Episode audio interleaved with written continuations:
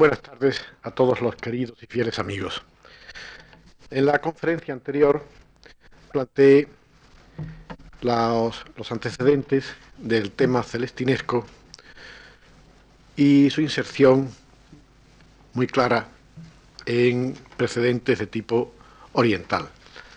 En esta conferencia de hoy vamos a tirar por otro camino o no ciertamente deja de ser paralelo al anterior, pero vamos a centrarnos aquí de preferencia en los aspectos de orden social que conferían una dimensión especial y una dimensión bastante grave, como vamos a ver, al tema celestinesco alrededor de Fernando de Rojas, es decir, de una manera que gravita mm, de, orden, de manera mucho más directa sobre la Celestina principalmente la inserción del tema celestinesco en la vida universitaria, porque la universidad medieval ha sido definida por Legoff como un grupo masculino con fuerte mayoría de célibes y de jóvenes.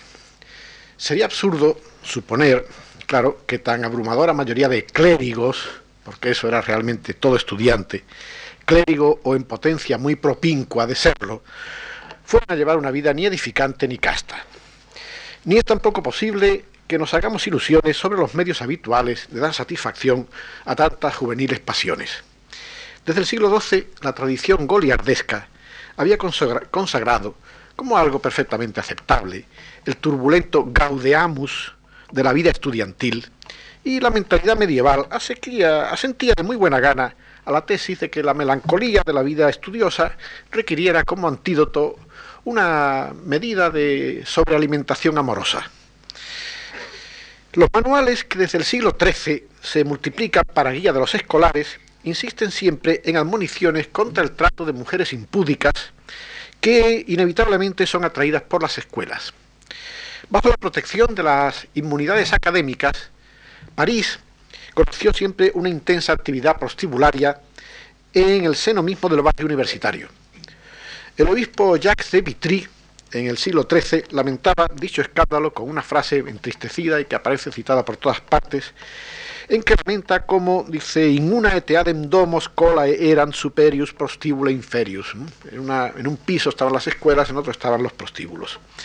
No era muy distinta la situación que existía en Bolonia, Bolonia literalmente tenía un gran burdel en el centro de los edificios y de toda la zona de, o barrio universitario que podríamos llamar. Salamanca. Salamanca, con las riberas del Tormes y sus casuchas celestinescas, a, a pocos pasos de las aulas, que todavía son visibles, no era tampoco excepción a la regla, por lo cual era conocida públicamente como la capital de la prostitución en toda Castilla. Una de sus más queridas tradiciones consistía en el ruidoso recibimiento colectivo que se tributaba a las rameras que regresaban el domingo de Pascua, tras una forzada ausencia de la ciudad durante la cuaresma. Se basaba en esto una proverbialidad que daba pie a graciosos comentarios, y entre muchos selecciono uno que se ha hallado recientemente, en que se nos habla como cuentan de una reina que Dios haya, que tenía mucha envidia a las cortesanas de Salamanca, y piensan algunos contemplativos que era ello porque suelen tratar con gente discreta, desenfadada y de pocos años. La frase ir a Alcalá a una mujer, aplicada a una mujer, era una manera de llamarla eufemísticamente ducha en las artes de la prostitución y de la alcahuetería. También era proverbial, un refrán, en fin, un poco atrevido, un poco escandaloso, que decía a Salamanca putas que ha llegado San Lucas porque San Lucas era la fecha en que se iniciaba el curso lectivo en aquella universidad. Sería muy fácil, por supuesto, alargar este punto y no voy a continuar por ahí. Eh, pero no hay que olvidar que, en relación con el mismo, con este punto, que la Celestina de Rojas y sus muchas imitaciones y continuaciones constituyeron un género por definición universitario, e incluso muy específicamente salmantino. Los cercanos modelos genéricos de la comedia elegiaca y la comedia humanística habían tratado ya con frecuencia el tema del amor ilícito, con intervención no infrecuente de criados y de terceras, y esto dentro de un vago también eh, ambiente académico, aunque muy vago y nunca específico. Tampoco ninguna de dichas piezas, ni latinas ni ultrapirenaicas, lo hizo, sin embargo, de una manera enconada, ni pasó de tratar a la tercera, la figura de alcahueta, más que como un elemento mecánico y despersonalizado.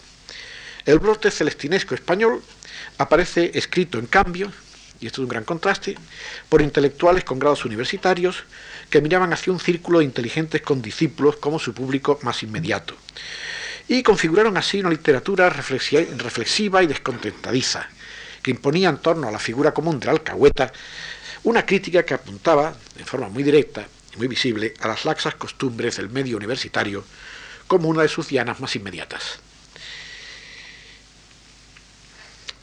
En la conferencia anterior quedaron ya expuestas las razones que en la Edad Media determinaban el círculo eminentemente vicioso que ligaba a la clercía con el lenocinio.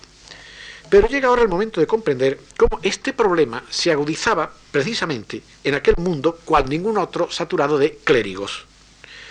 Es interesante comprobar cómo después de la Celestina, pero no antes, los reglamentos académicos de Salamanca, también a veces los de Alcalá, se esforzaron por cortar los bien establecidos puentes que ligaban a los escolares con el mundo de la prostitución. La conciencia moral del estudio salmantino quedó en carne viva por aquellas palabras de Celestina cuando recordaba cómo en sus tiempos juveniles tantos bonetes, claro, bonetes de eclesiásticos, se le derrocaban, caían al suelo, nada más entrar en una iglesia. En virtual respuesta polémica se vedó repetidamente a los estudiantes la visita de lugares sospechosos, el hablar con viejas en la calle y muy en especial quitarse el bonete para saludar a alguna ramera o mujer sospechosa. La obra de Rojas había ah, actuado en esto, se ve, como un revulsivo moral. Pero la misma repetición de tales medidas que, ya digo, en Salamanca se acreditan por, lo largo de más de un siglo, atestigua la absoluta ineficacia de estas prohibiciones. Además, no se conoce en España, por lo menos yo no lo conozco, ninguna invectiva contra la vida disipada de los escolares anterior a la obra de Rojas. Pero las prédicas y condenas de la lujuria universitaria se recibían donde y cuando existieron, como quien oye llover. Pues como todo el gran fenómeno del erotismo clerical constituía mm, un hecho aceptado y de naturaleza eminentemente conservadora por lo que hace a sus efectos sociales y políticos. La bétula o viejecilla había sido siempre una especie reconocible dentro de la fauna estudiantil, de la fauna universitaria. El más famoso de los manuales de conducta estudiantil a que antes he hecho referencia, que es el titulado De Disciplina Scholarium, atribuido a Boecio y escrito en París hacia 1240, ponía sobre todo en guardia al escolar, al estudiante, contra la inmoralidad de las viejas lavanderas. Dice, Lotricum remotio sum mopere est operanda. Y el sermón de otro canciller de la misma universidad y de época muy cercana, Ah, prevenía en los mismos términos contra estas infames lotrices, que, dice, igual que Dalila, expolian y privan de sus fuerzas a los jóvenes clérigos. En una forma primitiva, muy dejada atrás, por supuesto, por nuestra Celestina, esta viejecilla, esta bétula de los lavaderos, ha sido probablemente en todas partes la primera proveedora regular y establecida de la rijosidad universitaria.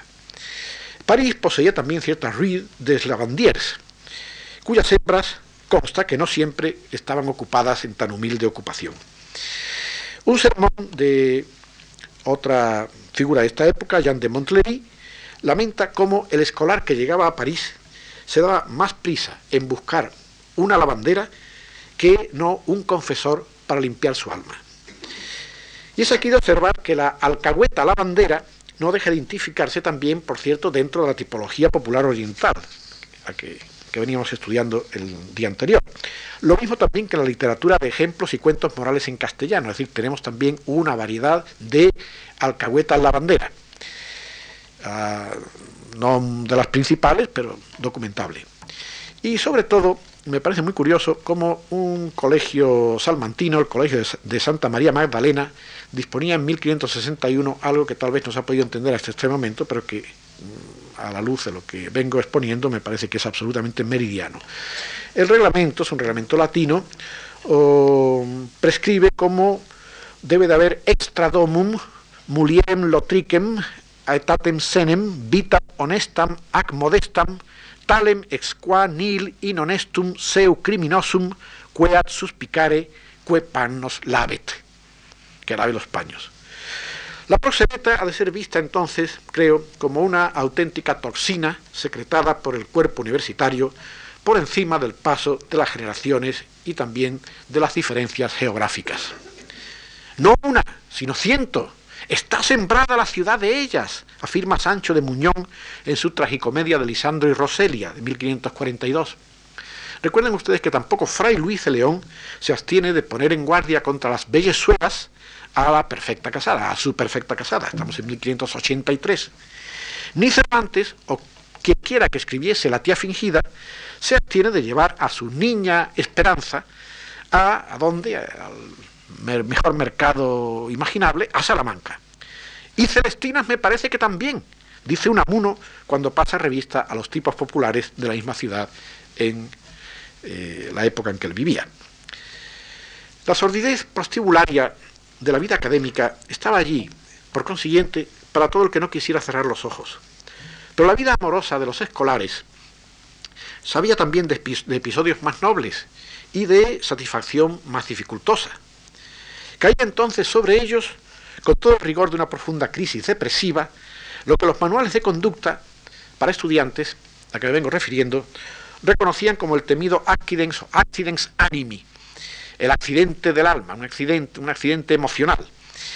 Era eh, una variedad de la floral de aquella aegritudo amoris, a que también me refería en la conferencia anterior, esa enfermedad de amor, agritudo amoris, para la cual el moralista recaba la ayuda de Dios y de buenos amigos, pero para la que los médicos, en cambio, no tenían ninguna en reparo en sugerir otra clase de curaciones con miras a la satisfacción del deseo, mediante la puesta en práctica de la clase de remedios que he hablado en la conferencia anterior, uno de los cuales naturalmente era la llamada a la, alcahueta. Esto es algo que tiene toda una literatura que tal vez no hemos llegado a reconocer hasta hace poco, ¿verdad? Por ejemplo, cuando Guzmán de Alfarache, estando al final de su carrera eclesiástica en Alcalá, tiene un clásico accidente de esta clase y se enamora de una mesonera, de una linda mesonera, echa a rodar su carrera eclesiástica y ya saben ustedes que aquello trajo complicaciones muy graves y muy desagradables. ¿verdad? Pues bien, por más que pueda hoy repugnarnos, el recurso a intermediarios resultaba aquí totalmente imprescindible, ya que hasta el simple expediente de una correspondencia amorosa se hallaba restringido por el escaso número de mujeres que en este momento estaban capacitadas para leer y escribir. Esto es exactamente lo que expone la repetición de Amores hacia el año 1497 de Juan de Lucena, un casi seguro condiscípulo de Fernando de Rojas. Recurrir a una vieja es lo que todo el mundo hace en estos casos, y por ello una mujer respetable no tendría tampoco gran motivo para sentirse ofendida por embajadas de esta clase. Por eso Juan de Lucena escribe muy quejoso, de muy mal humor, a una doncella a la que envió una alcahueta, y esta alcahueta fue muy maltratada por ella, la arrojó por una escalera, en fin, todo muy mal, y entonces le escribe quejándose de cómo ha recibido a su alcahueta. Esto ahí se ha, se ha pasado, ¿verdad?, de sus atribuciones. Dice que no tenía razón de estar quejosa de mí por haber enviado a que la hablase aquella alcahueta, aquella vieja, como yo fuese extranjero y no tuviese a quien me descubrir. Mayormente que el amor otra cosa hacer no me dejaba, el cual no demandaba cosa inhonesta. Toda esta sociología y fenomenología del erotismo universitario constituye, con independencia, pero no en oposición a factores de puro orden literario, un trasfondo o subsuelo más asumido que no descrito por la Celestina de Rojas. La pasión de Calisto, con su incontenible vuelco sexual, no revestía signo caballeresco ni cortés. Era uno de aquellos derrumbamientos amorosos típicos del clérigo o del escolar, que de siempre venían siendo confiados a los cuidados profesionales de la alcahueta. Rojas no ahorraba tintas negras al retratar a esta en todos sus horribles manejos. Pero al par que abre eh, de par en par su tenebrosa vida, se rehúsa a la demonización elemental con que venía siendo tratada en la época. Anuló con ello aquella perspectiva que podemos considerar típica de crítica social, con que al estilo del Corbacho venía siendo tratada en la época. Por el contrario, al insistir en la funcionalidad del oficio, hurta el tema a toda actitud sermonaria y ponía Rojas la cuestión fuera del plano moral, tal como entonces era entendido. Rojas lo que ha hecho en realidad con la figura del alcahueta es lo mismo que viene a hacer Maquiavelo con la figura del príncipe, al presentarla como algo muy especial, un simple hecho inconmovible. Si su obra se centra, me refiero a Rojas, sobre una figura como aquella, como la de Alcahueta, no es por la moraleja barata, obviamente, de avisar a los mancebos, mostrándole los daños que están encerrados en sirvientes y alcahuetas, tesis absolutamente trivial y digna de cualquier párroco, en cualquier sermón dominical, ni tampoco, ni tampoco, por consecuencia, o arrastras de una, de una sociología teledirigida desde el siglo XX a base de nobles ociosos y criados en trances de iniciar por su cuenta la lucha de clases. Surge allí en la Celestina el sarcasmo anticlerical, lo mismo que el de otros vicios sociales, porque no podían dejar de estar presentes, so pena de, de desrealizar la presentación o abordaje temático de la obra. Rojas se centra de aquel modo sobre la figura de alcahueta por la posibilidad con que ésta se le ha llegado a perfilar como clave o punto de amarre para una afirmación trascendental acerca de la condición humana vista a su vez desde el interior de una lúcida conciencia de los problemas de su tiempo. Quiere esto decir que el paso siguiente no puede ser ahora otro que el buscar nosotros aquí y ahora los motivos que pudieron cargar de tan alto potencial a una figura como la de Alcahueta. Es preciso comprender que Rojas escribe en realidad para un tipo de lector muy especial, un lector muy preparado, un lector muy capaz de entenderle, en realidad un lector alter ego, y para el cual no serían necesarias ciertas explicaciones. Dicha ausente latencia de orden documental se actualiza con mayor claridad en autores contemporáneos suyos, teniendo sobre todo en cuenta que la vieja proxeneta va a continuar como una obsesiva presencia en todo el teatro anterior a Lope. Esta otra finalidad más, modesta de documentación en un nivel menos críptico, pero aún así fundamental, eh, esta finalidad de darnos un atisbo privilegiado sobre la alcahueta como foco de un corrosivo discurso en disidencia, no estaba reservada, ya digo, en su forma directa y clara e inmediata, no estaba reservada a Fernando de Rojas, estaba reservada en cambio a Gil Vicente. Porque aquella historia de Inés Pereira, con que comenzábamos la conferencia del día anterior, no terminó allí, ni mucho menos.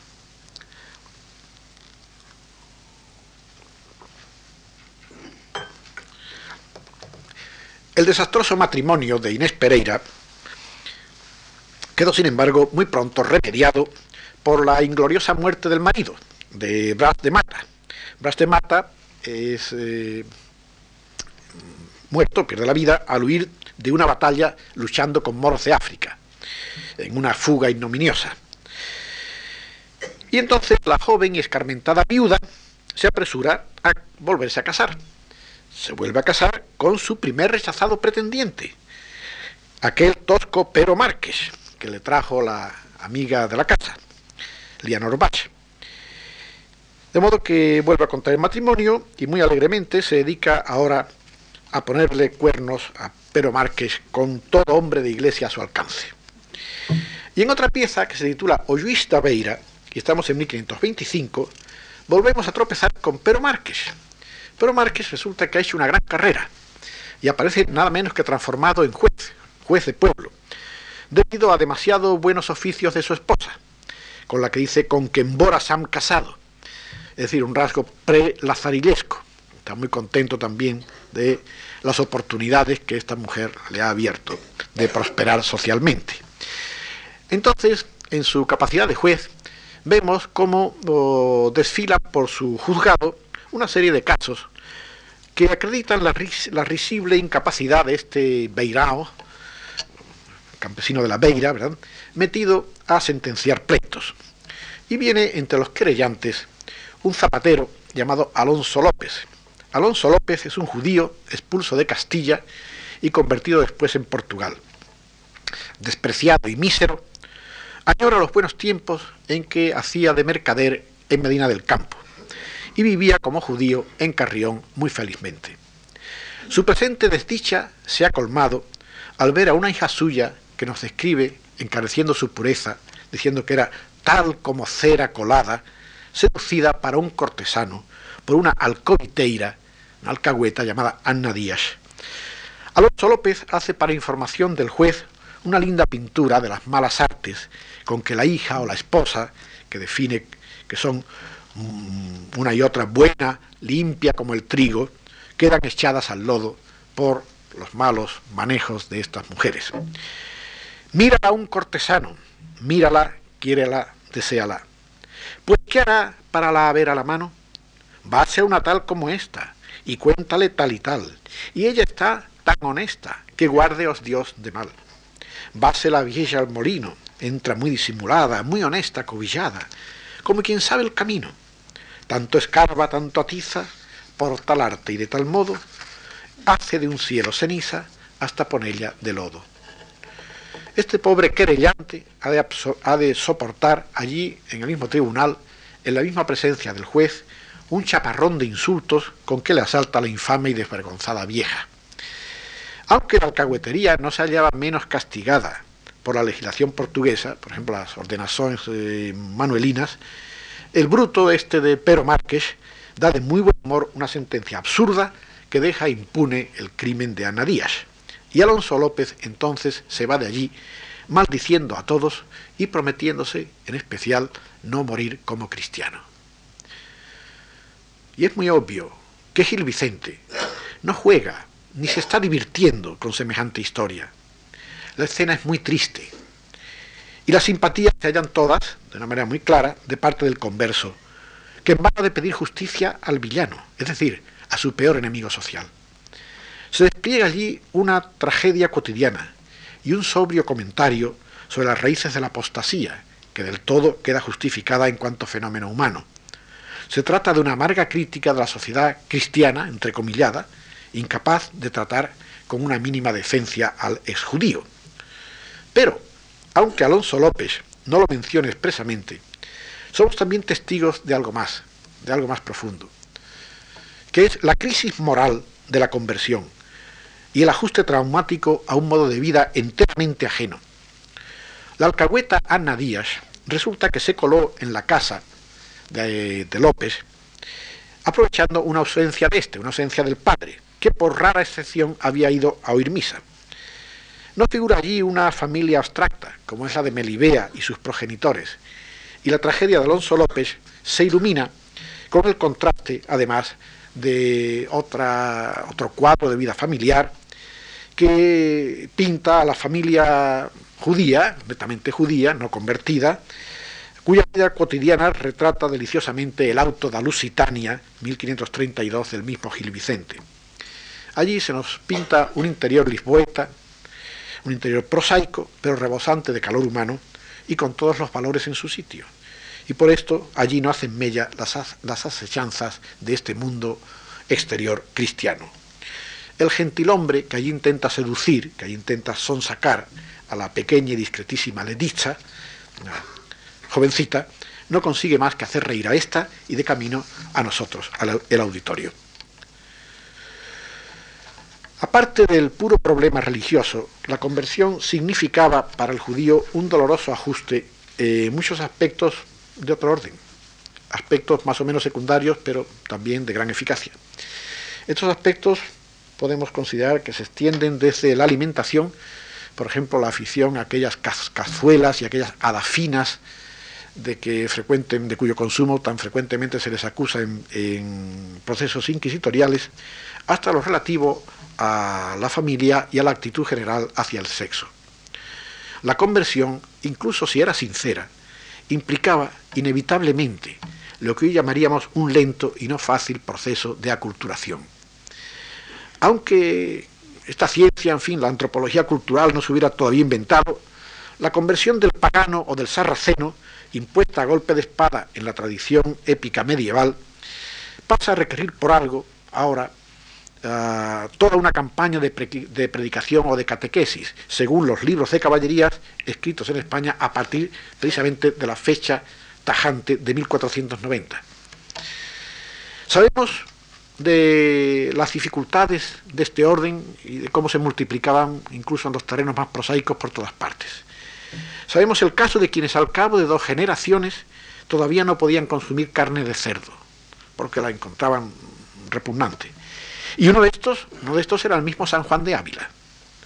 En lo relativo a algo tan importante como sexo y matrimonio, el judeo converso dejaba atrás la experiencia picaresca, pero inofensiva, del casamentero para entrar en el desconocido y aborrecible mundo de alcahueta, es decir, un tipo siniestro y, criminal, además de completamente ajeno a la sociología de las aljamas.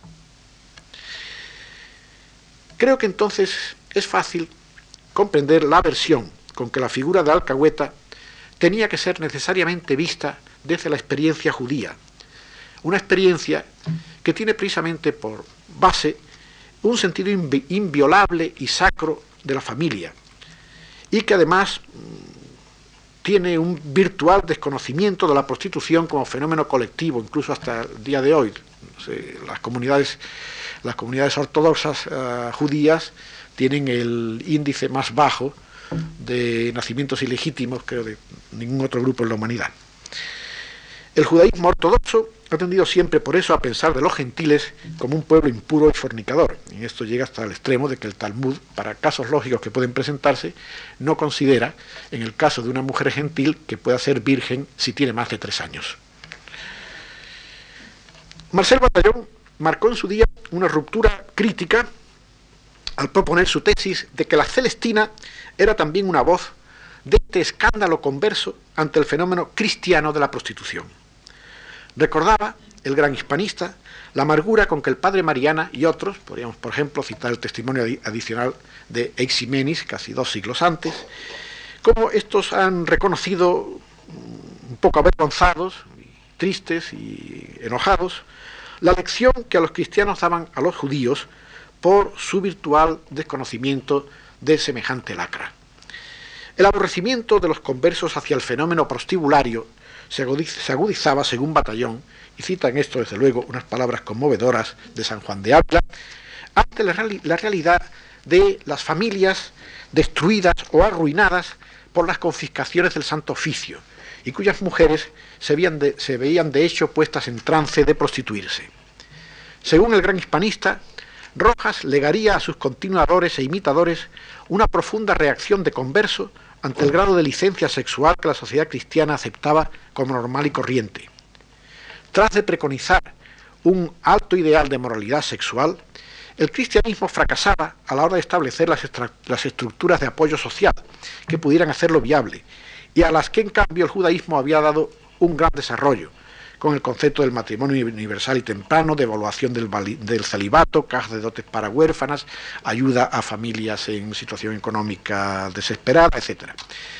Y en lo que cabe considerar como una de sus mayores responsabilidades o claudicaciones morales, había uh, cedido con su había claudicado con su virtual abrazo de la prostitución como un pilar social de facto. Y en esto San Agustín y Santo Tomás fueron absolutamente explícitos, bajo la excusa de mala minora, es decir, de un mecanismo de seguridad contra vicios aún peores y fuente de tranquilidad para los padres y para los maridos. Pero claro, aquí hay un problema insoluble. Como dijo una vez Balzac, al ocuparse exactamente de este mismo problema, la courtisane est une institution si elle tan besoin. Y para el caso de los españoles, la fornicación institucionalizada quería decir sobre todo su habitual proveedor a la alcahueta. Y bajo esa luz consta que, por ejemplo, la Celestina impresionó muy profundamente a San Ignacio de Loyola. Gil Vicente muestra además en Olluista Beira cómo un arruinado escudeiro se desprende de sus últimos cachivaches precisamente para pagar otros corretajes de aquel mismo Jaez a la misma al comiteira Annadillas, es decir, presenta al cristiano viejo como un auténtico vicioso del uso de esta clase de recursos, hasta el punto de arruinarse, pero muy tranquilo, muy contento con ello. El judío Joseph Ben Samuel Sarfati, que intentó una traducción de la Celestina al hebreo a comienzos del siglo XVI, eh, concibe la obra y orienta su, su traducción como si ésta tuviera como finalidad principal precisamente ilustrar el tema de la prostitución, es decir, como si la obra estuviera centrada sobre una porneia. E incluso, incluso se extiende a considerar a Melibea como una simple ramera. El caso de Olluís Beira constituye, por tanto, una tajante protesta contra la sociedad que se llama cristiana, pero que a la hora de la verdad entrega inerme al converso a la impureza de la alcahueta, a la injusticia del villano y como destino último a las llamas del inquisidor. Los conversos figuraron a lo largo del siglo XV a la cabeza de las denuncias contra la inmoralidad del clero. Este es un punto en el cual no puedo detenerme. Pero la acción delectable de Alonso de la Torre, estamos hacia 1440, recordaba en torno a esto las siguientes palabras de la castidad que dices en los diputados a la religión no ha quedado en el mundo sino el nombre. Lo mismo vemos que va a ocurrir en la generalidad del teatro primitivo, donde la asociación de clérigos y alcahuetas es también frecuentísima. Es ya la conocida puntería asestada al alto clero, siempre bien abastecido por tan fieles y expertas servidoras como la Vicentina, otra maravillosa alcahueta de Gil Vicente, Brísida Vaz, en el auto da barca do inferno, que se autorretrata a sí misma muy orgullosa de su capacidad profesional. Dice, eu soy brísida preciosa, que dabas mozas os mollos, a que criabas meninas para os cónegos da sé, a la que abastecía de chicas a los canónigos de la catedral. Por contraste con el eterno júbilo judío en torno al folclore nupcial, la sensibilidad popular de la Baja Edad Media miraba, por ejemplo, al matrimonio como un tema desagradable y ridículo en toda Europa.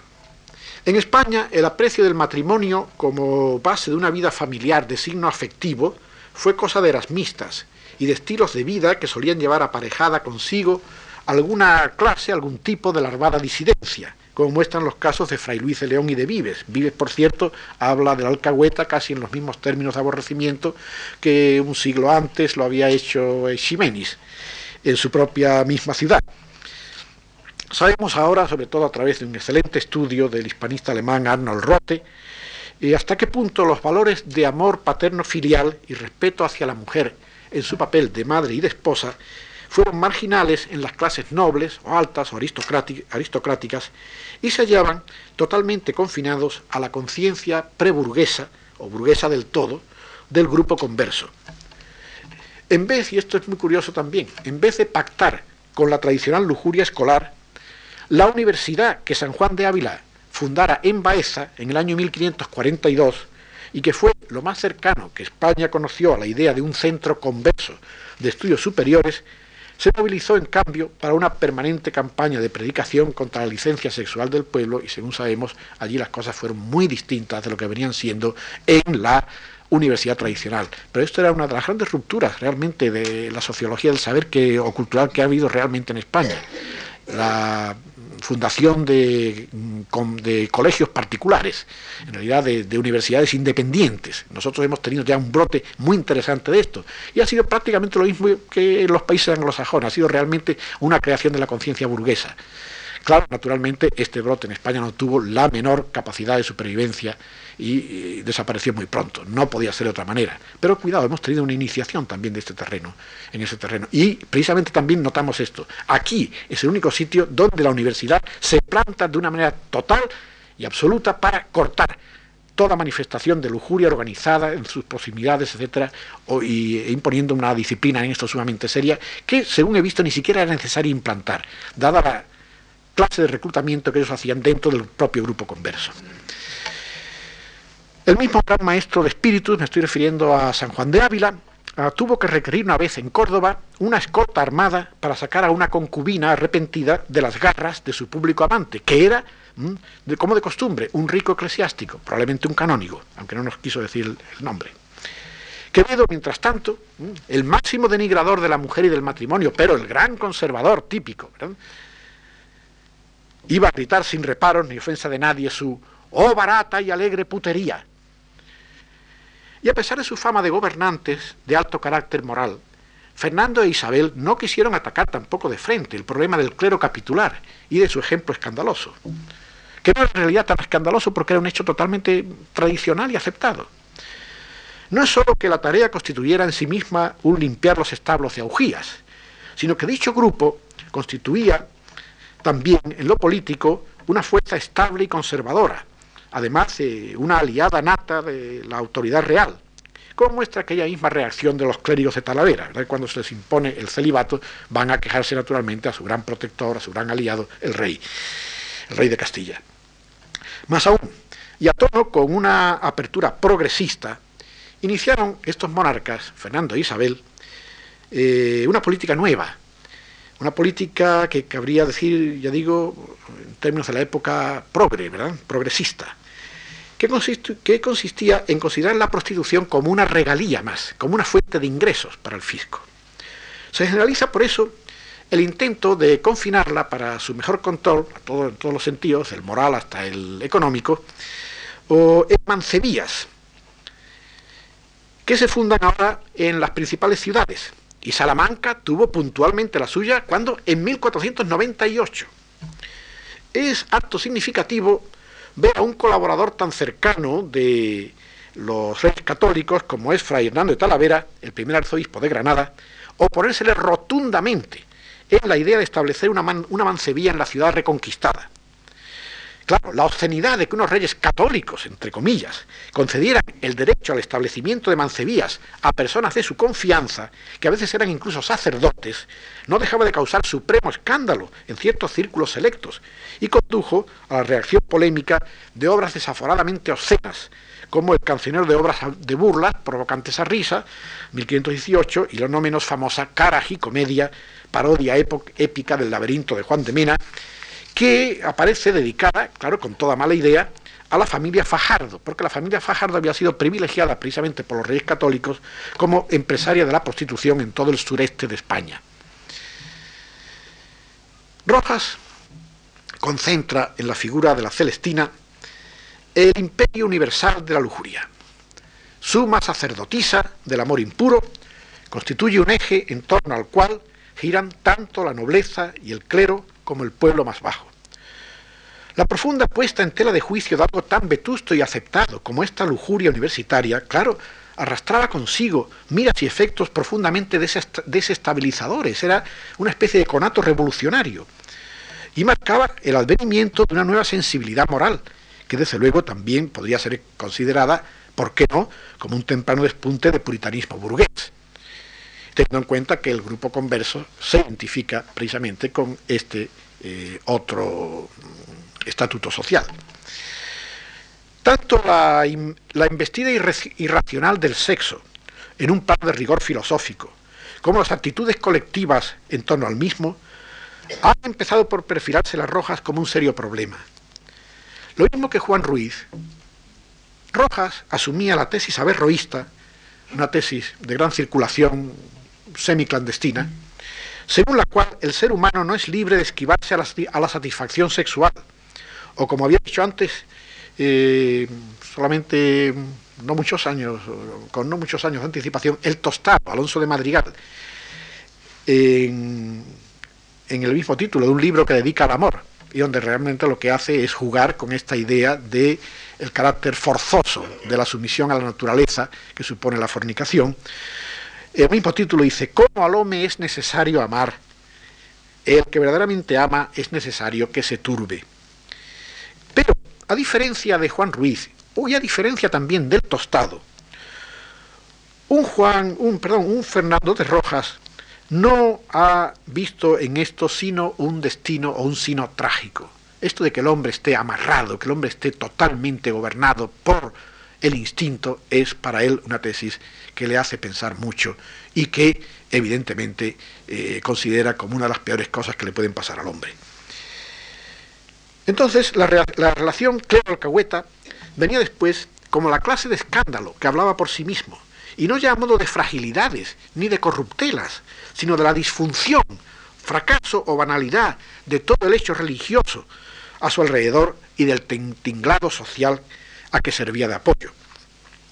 Procedente de un racionalismo radical y heterodoxo, partía como aquel otro averroísta que fue también Maquiavelo, de un concepto derogatorio o pesimista de la naturaleza humana, que abandonaba por razón metafísica al garete de las pasiones.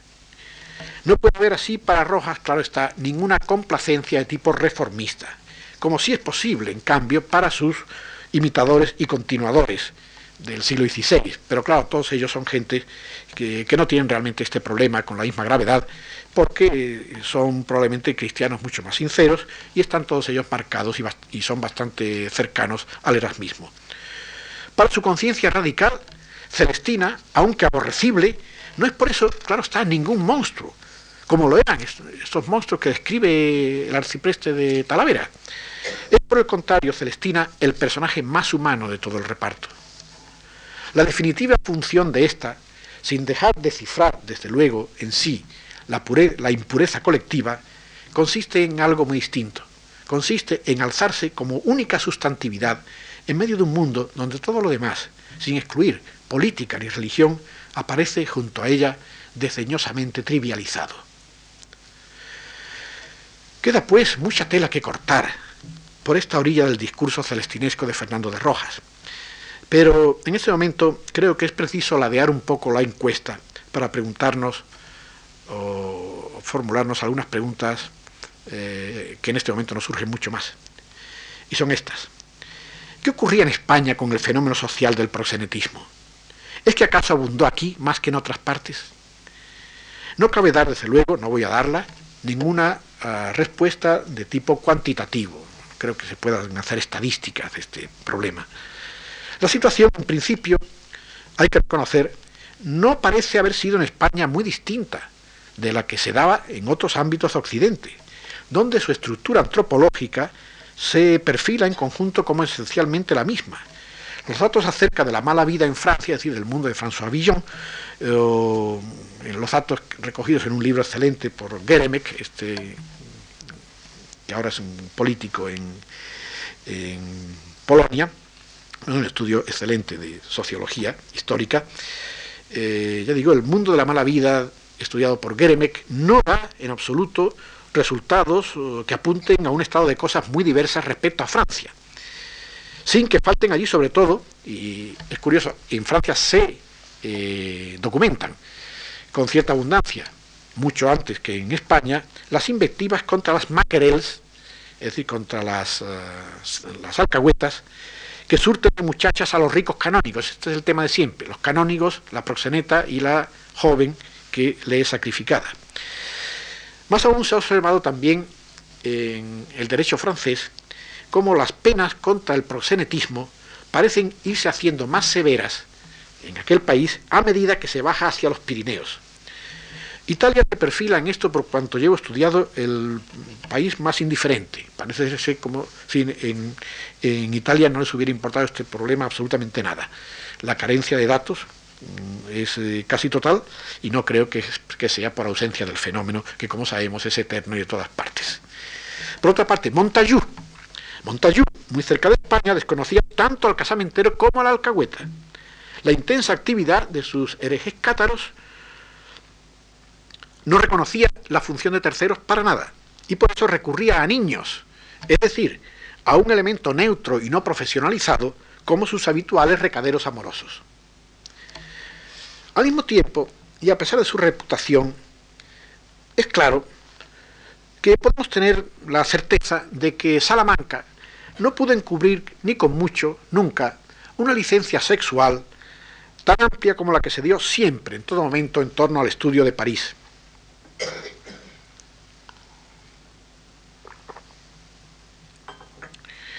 Pero esta relativa uniformidad del proxenetismo como puro, como simple fenómeno social, eh, de la Baja Edad Media no nos, da, no nos ofrece grandes facilidades. Este hecho, la comprobación de este hecho, complica, en lugar de resolver, el problema del género celestinesco, que permaneció, en cuanto tal, cerrado y ajeno al resto de Occidente, como sabemos. Por contraste, España ha proyectado a una inédita y superior categoría la naturaleza diversificada y proteica de este personaje que el rey sabio subdividía en cinco especies o tipos y que Juan Ruiz podía llamar con 41 nombres distintos. Pero recordemos ahora algo de especial interés para nosotros. Y es que este eh, mismo texto de las partidas pone relieve que el latín leno no ofrece derivación ibero-románica y ha de traducirse entonces, por lo tanto, con el arabismo de alcahuete. No es extrañar que el, proxenetismo haya sido de antiguo considerado en España como vicio muy propio de musulmanes, como hace ver, por ejemplo, el arte o gramática de Pedro de Alcalar en 1501. Allí mm, se incluye un interrogatorio bilingüe para la confesión de moriscos granadinos, y se hace allí un significativo y crudo hincapié en la diversidad de este pecado. Dice cómo se le debe de preguntar a los penitentes y da las equivalencias en árabe de las siguientes eh, preguntas. ¿Fuestes medianero o alcahuete entre algunos enamorados o encubrístelos? ¿Posistes a alguno por alcahuete entre vos y otra persona?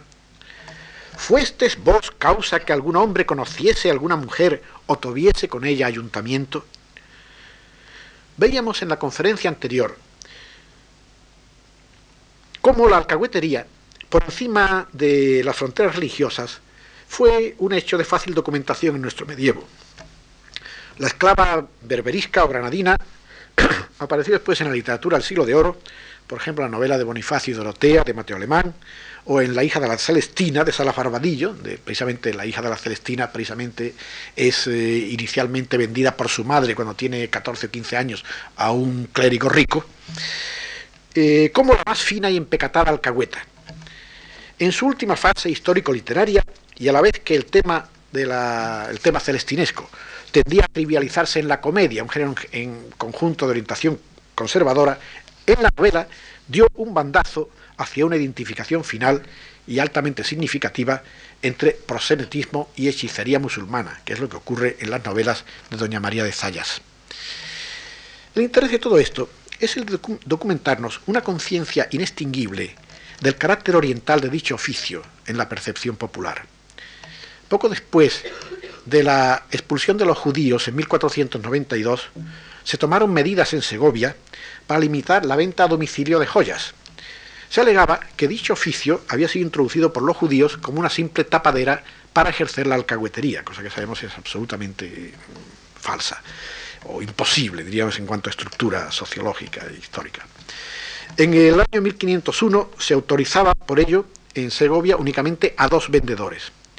Pero en principio y como único fondo real de esta mm, acusación, no habían sido más bien casamenteros como Leitao y Vidal, la misma acusación de actuar como alcahuetas se formulaba también en Córdoba muchos años después contra las moriscas eh, expulsadas de Granada en, 1560, en 1570 y a las cuales se dice corrompen de una, manera sumamente desvergonzada a las cristianas actuando con mensajerías de esta clase. Pero claro, en esto notamos también, como es siempre, la cosa del grupo despreciado, ¿verdad? El que es objeto de esta clase de acusación. El valor de estos datos consiste en iluminar, fuera de ninguna clase, de ningún sociologismo de modelos vivos, hasta qué punto el problema literario no depende de la presencia cuantitativa ah, o material de un hecho que fundamentalmente ocurría igual en todas partes, y cómo el fenómeno literario, el problema literario, depende en cambio de una peculiar conceptualización de, este, de esta clase de problema, que era la que únicamente se daba en España. También en esto el erotismo se, percibe, se perfila esta vez como un producto del cerebro y no de las glándulas. El, erotismo se perfila en eso también como cosa mentale. Lo mismo que a las claras establecía aquí una diferencia, lo único que aquí causaba, ya digo, una tajante división de aguas, era la previa universal aceptación del principio de un tercero como agente necesario para allanar el curso de los amores. Lo que fuera de la península se miraba como un atajo escabroso y raramente transitado, aparece en España, tanto en la literatura, ¿verdad?, como en su práctica, ¿verdad?, como un atajo escabroso, perdón, eh, como un camino derecho y como la forma de hacer bien las cosas. La literatura no deja de mencionar, y esto creo es muy curioso, a título de grandes rarezas, los casos en que no ha sido necesaria la intervención de terceros. Así vemos lo que ocurre antes del año 1495 con la apasionada heroína de Juan de Flores en Grisel y Mirabella, de la cual se nos dice que, aunque en gran encerramiento la tuviese el rey su padre, ella por sí sola, sin tercero, buscó manera a la no más placiente que peligrosa batalla donde los deseos de Grisel y suyos vinieron a efecto. En ninguna parte se ve tampoco que fuera la alcahuetería un tema común y obligado de toda conversación sobre intimidades amorosas, como deliciosamente recoge en esta ocasión el arcipreste de Talavera, cuando presenta a dos amigos haciéndose confidencias sobre sus amores. Dice, tú esto, tú amas tres, yo amo cuatro, tú amas reinas, yo emperadoras, tú doncellas, yo fillas d'algo, yo la filla de Pero, tú la mujer de Rodrigo, tú a María, yo a Leonor, Tú vas de noche y yo de día. Tú entras por la puerta y yo por la ventana. Tu alcahueta es fulana, en mi alcahuete Rodrigo. Tú entras a las doce, yo a la una. A ti dio tal camisa, a mí dio este yubón. Tú dormiste con ella solo, y yo con ella y otras dos mozas. A ti dio agua rosada y a mí agua de azar. En los procesos inquisitoriales encontramos, también eh, un caso muy frecuente en que el testigo, cuando es una mujer, queda descalificado cuando se la acusa de haberse casado por sí mismas y no por mano de terceros. Y sobre todo se formula la acusación de que se han casado por amores, dicen. Y en esto es evidente que se considera como una transgresión de máxima máximo calibre y como una gran indecencia. Todo esto se ha hecho posible sobre una misma realidad, en que antes de ser literatura, la materia celestinesca se ha dado como una cruda, mezclada realidad vivida por gentes que al modo de una civilización oriental habían absorbido el concepto de la tercería amorosa bajo esa misma apertura a casamenteros y alcahuetas que atestigua el teatro de Gil Vicente. El tópico de la tercería, tanto la envilecida como la noble, no es menos visible en todos los géneros poéticos del siglo de oro. Imaginemos que hasta el alma mística del cántico espiritual llega un momento en que se propone aprovechar de terceros y medianeros para con su amado, Estamos nada menos que en el cántico espiritual de San Juan de la Cruz. Lope, que él mismo era un profesional del oficio, alcahuete él mismo, ¿verdad? Entre muchos textos, porque es un tema obsesivo en él, incorpora la misma convicción como base de un imposible retórico que, se, selecciona entre muchísimos textos. Dice en una comedia, pero advertid, gloria mía, que un mercader sin dinero es como amor sin tercero, es como sin luz el día. Aunque el prosenetismo no era, por supuesto, ningún monopolio de los españoles, es innegable que subía en ellos a una categoría obsesiva y capaz de absorber doctrinalmente una buena parte del discurso amoroso, así como de hacerlo tanto dentro de la mentalidad popular como en la literatura. Cualquier tipo de influencias cultas que hayan podido obrar sobre Rojas han tenido que ajustarse de un modo u otro a estos patrones de la tradición peninsular, donde tan difícil se hacía separar lo popular de lo literario. La Celestina acoge, por tanto, un fuerte legado semítico bajo planteamientos muy distantes de esos ingenuos ejercicios de ver en Calisto y Melibea unos amantes desdichados a causa de sus diferentes religiones. Sí, una cosa de, eh, tipo Romeo y Julieta, ¿verdad? Y, desde luego, haciendo cuestión de gusto lo de averiguar quién es el judío. Esto es completamente echar una moneda al aire en este tipo de estudios que se han realizado. El problema de los conversos gravitó de una manera muy importante sobre la preexistente materia celestinesca, de una forma decisiva y ciertamente no podemos culpar tampoco a dos generaciones de conversos, es decir, a la de Rojas y a la que le sigue, por no darse cuenta de que lo que se les perfilaba como el sello más cuestionable de una sociedad cristiano vieja fuese a su vez espejo de un modo de vida orientalizado y del que ellos mismos también formaban parte. Al aflojarse o perderse en tiempos modernos la continuidad vital del subsuelo hispano-semítico, la obra de Rojas ha perdido mucho de su más fundamental coherencia ante los ojos de la crítica y de los lectores.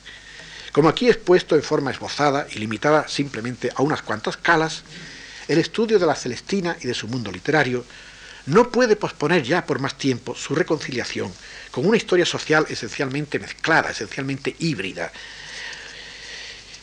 que tiene por foco un ámbito humano peculiar, donde lo occidental queda enriquecido, si no ya transformado, por las herencias de un peculiar humanismo de las tres religiones del libro, que solamente tuvo ocasión de realizarse de un modo pleno y absoluto en el ámbito de la península ibérica durante el periodo bajo medieval. Muchas gracias.